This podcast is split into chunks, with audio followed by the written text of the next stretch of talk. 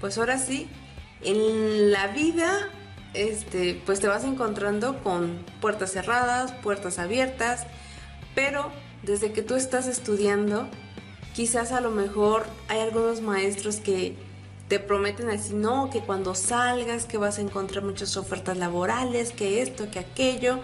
Y en el momento, ya cuando te toca a ti, este, pues prácticamente enfrentarte a la vida y a la vida laboral, es cuando dices, oh, oh, no es así como yo lo pensaba.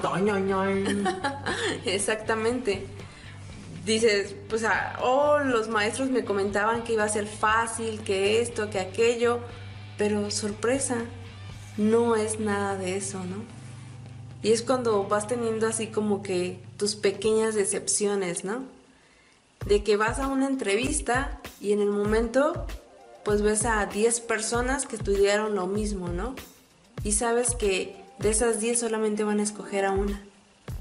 Y entre más tú le eches las ganas, pero pues a lo mejor ya ella ya tiene el conocido, que a lo mejor la recomendó y a lo mejor pues, está más preparada que tú o X cosa, ¿no? Que también se vale, ¿no? Reconocer que hay gente más preparada. Exactamente.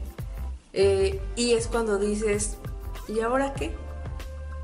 Deja voy a otra puerta, ¿no? A tocar a ver si me aceptan, ¿no? Y es cuando yo digo, a ver, yo creo que eres una persona capaz de emprender algo. Y es cuando, pues ahora sí decido, ¿no? Pues ir con todo. Con todas las carnes al asador. Exactamente. Pues con mis miedos, mis prejuicios de que, ay, no te va a ir bien, de que, ay, nadie va a venir, o que ni una mosca se te va a parar, o X cosa, ¿no?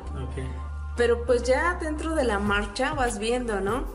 Y dices, wow, pues sí se puede, ¿no? Y si tú te lo planteas desde un momento o te visualizas, claramente lo vas a poder obtener.